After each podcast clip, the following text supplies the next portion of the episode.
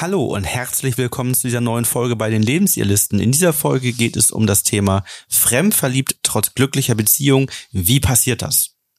Mein Name ist Florian. Ich bin Ina. Wir sind Paartherapeuten und Coaches und helfen euch raus aus der Krise hinein in eine glückliche und harmonische Beziehung.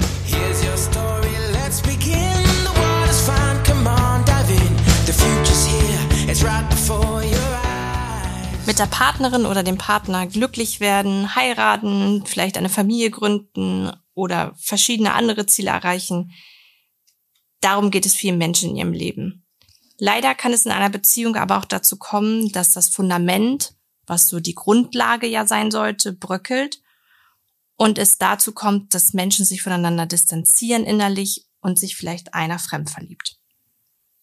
Das ist meist in einer Beziehung dann eine große Herausforderung, wie es dazu kommt und welche Ursachen dazu beitragen und welche Auswirkungen es auf die Beziehung hat. Damit möchten wir uns heute in dieser Folge etwas näher beschäftigen. Ja, nun ist die Ursache immer, dass das Fundament Risse erhalten hat und der eine, der hat einen ja, vielleicht freien Blick aufs Fundament, reflektiert sich selbst, gesteht sich entsprechende Themen und Probleme ein. Vielleicht werden die auch in der Partnerschaft kommuniziert. Das, dann ist das im Prinzip offen und einer oder beide sind sich darüber bewusst, dass die Beziehung nicht so glücklich gerade verläuft und dass eben Themen da sind.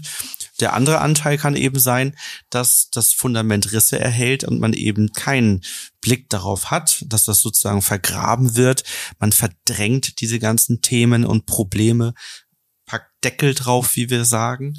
Und so macht es für einen oder für beide den Anschein, als wäre die Beziehung eigentlich glücklich und alles passt aber das Innere, das Basisgefühl ähm, sieht das Ganze anders. Und unser Basisgefühl ist eben das Entscheidende dafür, ob wir uns wirklich wohlfühlen, ob es uns wirklich gut geht, ob wir eine wirklich wahrhaftig glückliche Beziehung führen und jetzt so in unserer monogam geprägten Gesellschaft, ob wir offen dafür sind, uns fremd zu verlieben oder eben nicht. Ja, das heißt, typischerweise ist es so, wenn jemand innerhalb der Beziehung, innerhalb einer Ehe vollumfänglich glücklich ist, dann also sind ohne wir Mangelgefühl meinst du? ohne Mangelgefühl, Mhm. dann sind wir normalerweise durch unsere monogame Prägung tatsächlich ähm, eher nicht dazu geneigt, uns in andere Menschen fremd zu verlieben.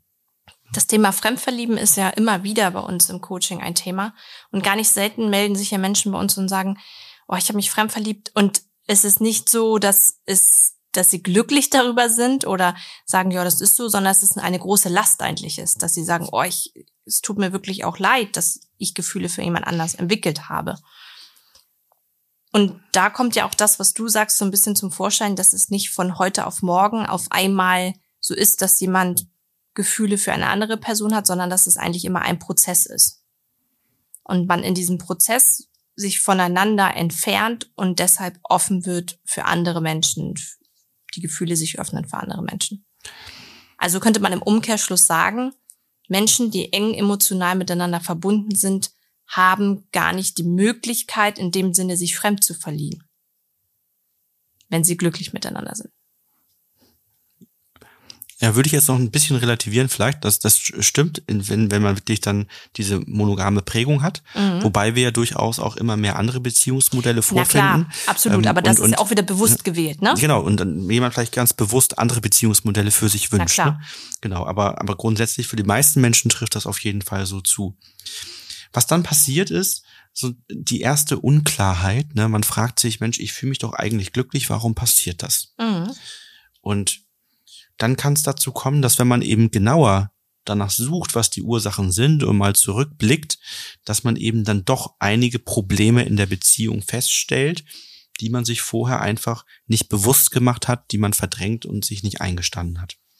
Das eine kann sein, dass es eine gewisse Monotonie in der Beziehung gibt. Das heißt, vieles ist einfach in Gewohnheiten, ähm, dass das Feuer der Beziehung erlischt und es besteht eigentlich ein Wunsch nach Abwechslung, der aber gar nicht so offensichtlich im Bewusstsein ist, aber so in einem drin steckt schon der Wunsch, irgendwie könnte vieles anders sein. vielleicht auch der Punkt, sich selbst dann zu bestätigen, zu sagen, ja, das gehört so. Und wenn man lange miteinander zusammen ist, dann ist das halt so. Mhm. Also so dieses, das ist halt so Thema, mhm. ne? Da gibt es natürlich den Punkt der unerfüllten Bedürfnisse, das einmal auf emotionaler Basis oder auch auf körperlicher Basis, ne? Dass man da Bedürfnisse hat, die nicht befriedigt werden und man insgeheim den Wunsch hat nach Erfüllung, aber man dem anderen vielleicht auch nicht verletzen will, indem man die Bedürfnisse äußert. Deswegen sagt, ja, das ist vielleicht wieder so, oder das wieder relativiert, wir sind ja schon so lang zusammen. Und dadurch auch versucht einfach zu deckeln. Also die Gefühle zu deckeln, um dem gar nicht so den Raum zu geben. Ja, das dritte, was wir uns aufgeschrieben haben, ist dann eine Abenteuerlust, die man verspürt, also Suche nach neuen Herausforderungen.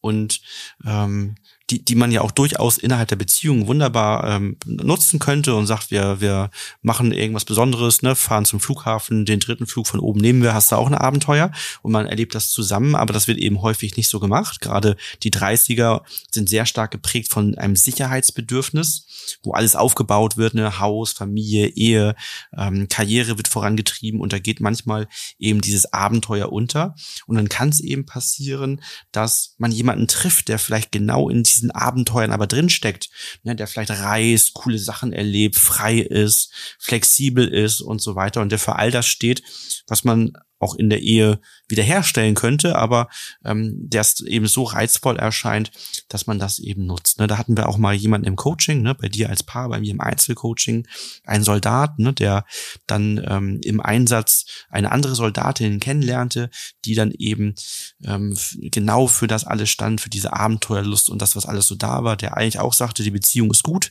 ähm, das passt alles, aber auf einmal war da jemand eben, der so dieses, dieses Abenteuer Feuer entfachte, was man eben auch in der Beziehung hätte machen können, wenn man sich bewusst darüber gewesen wäre, dass einem das überhaupt fehlt. Ja. Gar nicht selten ist ja überhaupt auch, wenn ich so drüber nachdenke, das Thema Fremdverlieben eine Sache, die beim Arbeitsplatz passiert. Also selten im Freundeskreis, aber sehr häufig beim Arbeitsplatz.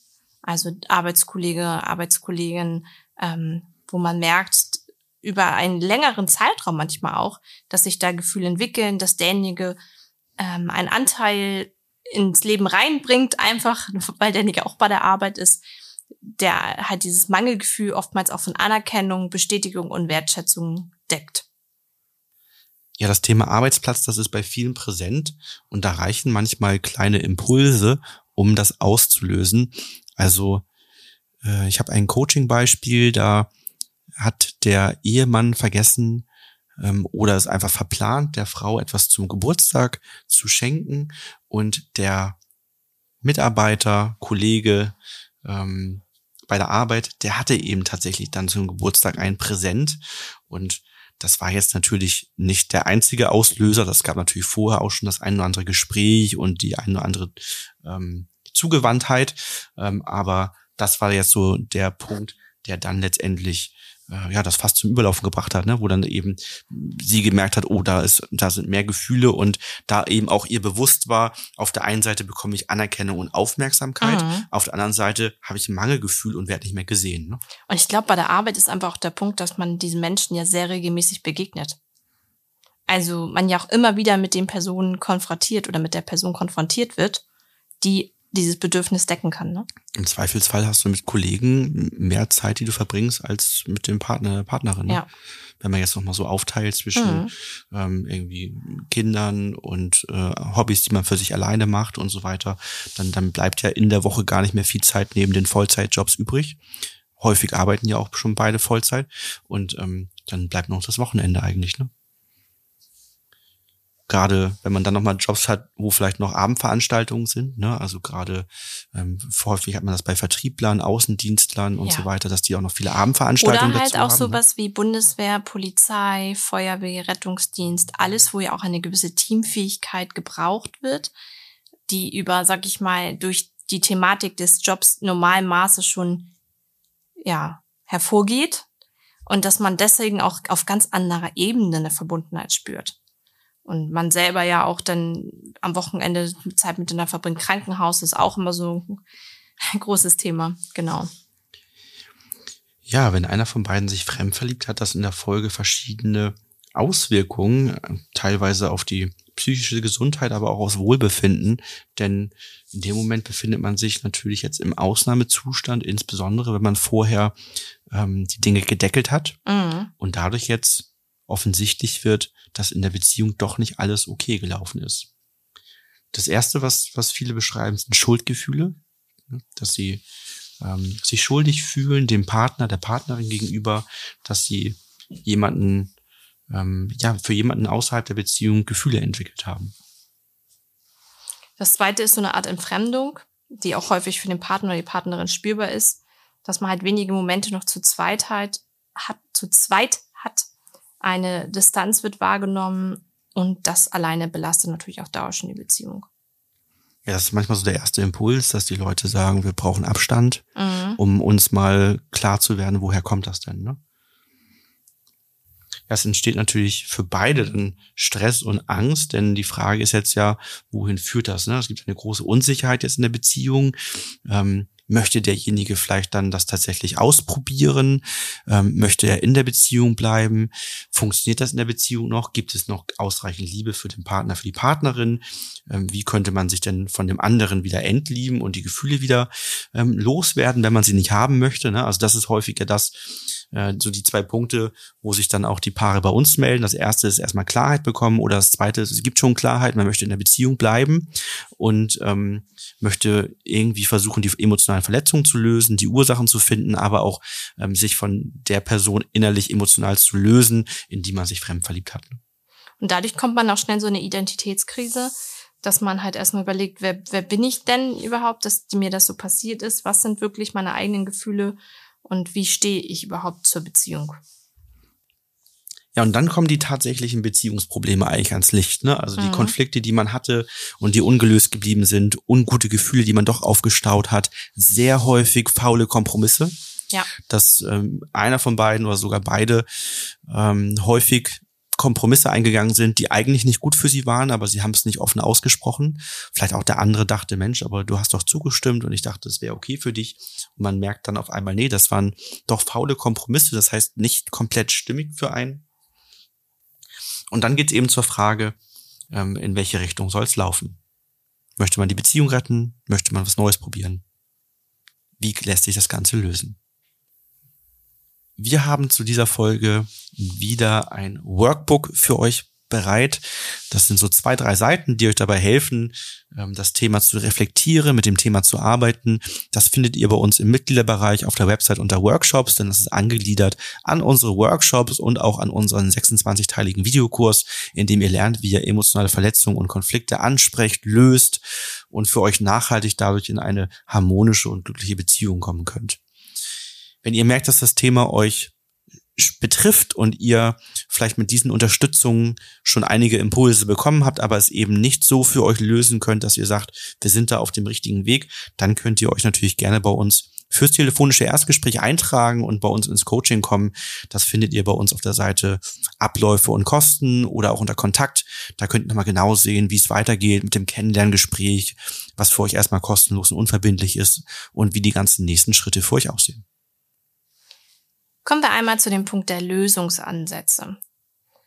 Der erste Schritt wäre natürlich Klarheit über die Gefühlswelt, die eigene Gefühlswelt zu erhalten. Da wäre der Schritt zu reflektieren, was sind das überhaupt für Gefühle, die ich für die andere Person entwickelt habe?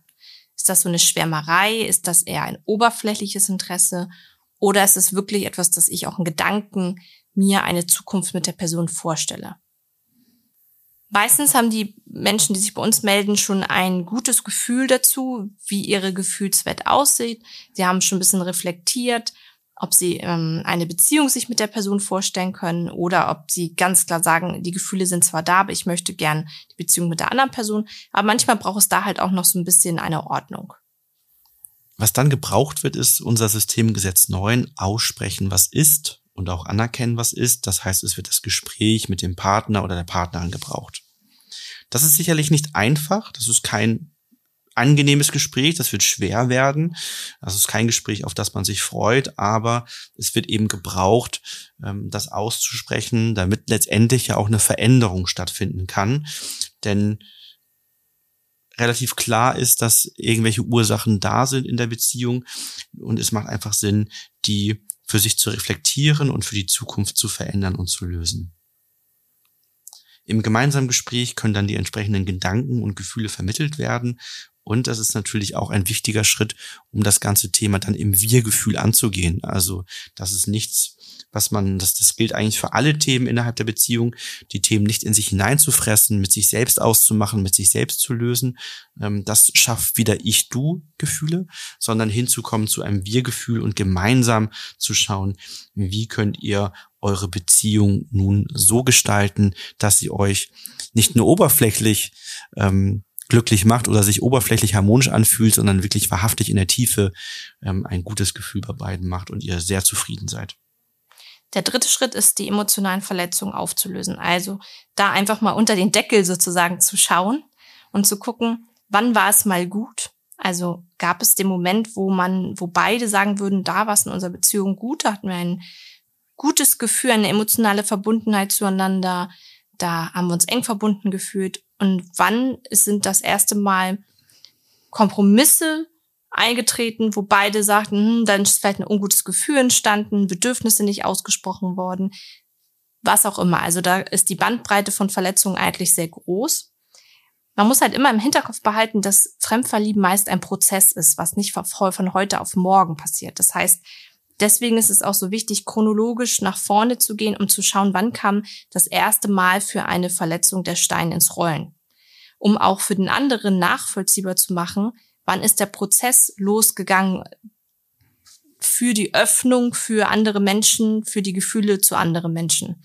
Weil das ist meistens eine Sache, ähm, was den anderen wieder sehr erschüttert, dass er sagt, ja, aber wann ist das denn passiert? Das habe ich ja gar nicht gemerkt, dass du da so einen Prozess innerlich hattest. Und demjenigen dann das Wissen mitzugeben. Was natürlich im ersten Schritt, wenn man Verletzungen löst, häufig auch ein Thema ist, dass derjenige sagt, ich möchte, dass du auf keinen Fall zu der Person, äh, wo Gefühle vorhanden sind, noch Kontakt hast. Und das ist auch ein wichtiger Schritt in den Verletzungen zu lösen, zu schauen, okay, wann die Klarheit reinzubringen, wann ist das wirklich passiert. Das war vielleicht nicht immer so mit der Person, ja, wenn das Arbeitskollegen waren, war das häufig nicht beim allerersten Tag so, dass da von Anfang an so langsam Gefühle sich entwickelt haben, sondern vielleicht erst nach ein paar Jahren, damit man auch so ein bisschen die Schärfe und das Harte aus der Sache rausnehmen kann, indem man erstmal die Verletzung löst. Ja, vielleicht gehen wir noch mal kurz darauf ein, was denn überhaupt Verletzungen an der Stelle sind. Denn jemand, der bis zum Fremdverlieben sich in der Beziehung glücklich fühlte ähm, und dann merkt, oh, vielleicht gibt's da doch Punkte, die nicht so gut waren, mhm. Verletzungen, der hat da vielleicht gar nicht so den Draht zu oder hat eben Glaubenssätze, die ihn eher weg davon führen. Das heißt, worüber wir häufig sprechen, sind ja die faulen Kompromisse. Da mal drauf zu schauen, denn ähm, wir überprüfen immer eine Entscheidung, ob sie stimmig oder unstimmig ist. Und stimmig heißt, mein Denken stimmt mit meinem Basisgefühl überein. Ne, da ist immer so das Beispiel mit dem Fehlkauf an der Kasse. Da merkt man manchmal innerlich ist irgendetwas, was einem schon sagt, dass man es nicht kaufen sollte, aber das Denken möchte den Erfolg und will das jetzt haben und dann kauft man es und am Ende bleibt es dann eben ein Teil, was im Schrank Ewigkeiten liegt. Und so gilt das für andere Entscheidungen auch, dass man so einen innerlichen Abgleich stattfinden lässt von etwas, was man sich vorstellt und dann guckt, wie reagiert mein Basisgefühl, mein Körpergefühl darauf. Und da übergehen viele eben dieses Signal, was da kommt und erklären sich kognitiv, warum das so wäre und warum das dann doch so okay ist. Und, und sagen auch, ja, aber ich habe ja Verständnis für eine Situation. Ich habe ja Verständnis dafür, dass wir es nicht machen können, weil ihr geht's ja gerade nicht so gut. Ja, das mag sein, Verständnis ist super, aber was eben auch gebraucht wird, ist, dass man trotzdem in sich hineinfühlt, weil nur weil ich Verständnis dafür habe, warum etwas so passiert, heißt es noch lange nicht, dass es mich nicht verletzt, dass mhm. es so mhm. passiert. Und das ist eben ein wichtiger Unterschied, auch hinzuschauen und zu sagen, das eine ist Verständnis, das andere ist, dass es eben trotzdem verletzt. Und das ist ja auch so der Basis, auch in unserem Aufbau der Methodik. Trotz Handeln in guter Absicht macht es bei anderen Menschen manchmal eine emotionale Verletzung. Das heißt, man kann sich die gute Absicht vielleicht erklären, das macht aber der Kopf und das Denken, aber die Gefühlswelt ist dann eben trotzdem verletzt. Das kleinste Gefühl, was es wert ist auszusprechen und was sozusagen die kleinste emotionale Verletzung ist, ist das Gefühl von Unstimmigkeit. Ne? Mhm. Etwas ist unstimmig. Das ist jetzt nichts, was dann eine große Dramatik hat, aber was eben dazu beiträgt, dass sich in der Summe von Unstimmigkeiten irgendwann eine größere Verletzung, größere Risse im Fundament bilden. Das heißt, wenn ihr dort zurückgeht an den Punkt, wann war es mal gut, vielleicht zum Kennenlernen und dort startet und wie Ina eben sagte, so chronologisch nach vorne geht, dann ist eben die Suche nicht nach den großen Knackpunkten, weil hätte genau. es die gegeben, würdet ihr nicht sagen, eure Ehe oder eure Beziehung ist glücklich und warum passiert das, sondern es sind dann eher Kleinigkeiten, die sich in Summe dahin entwickeln, dass sich immer mehr aufstaut und das ist das, was du auch meinst, denke ich damit, wenn du sagst, das entwickelt sich, dieses Fremdverlieben, nämlich diese, diese Konfliktspirale wird dann immer mehr, aber bleibt eben unterm Deckel. Genau, das sind meistens sowas wie Erwartungen, die nicht ausgesprochen worden sind. Ne, so kleine Missverständnisse, wo man sagt, ah, jetzt auch egal. Mache ich jetzt kein großes Fass für auf. Aber man doch, ich finde, der eine sagte im Coaching so, dass immer wenn er verletzt ist, und das können ja auch Kleinigkeiten sein, dann spürt er das schon, weil er so angepiekst ist. Das kann nur eine Millisekunde sein, aber dass man denkt so, okay, oder so leichte Irritation und denkt so, hm, hatte ich mir jetzt anders gewünscht. Dann denkt sie, aber wenn ich das jetzt, na, ist jetzt auch egal. Und je nachdem, wie wir geprägt sind im Leben, was für Erfahrungen wir schon gemacht haben, gehen wir vielleicht grundsätzlich durchs Leben und haben nicht gerade ein starkes Selbstwertgefühl und sagen, na ja, ich möchte es den anderen eher recht machen, ich, mir ist Harmonie sehr wichtig.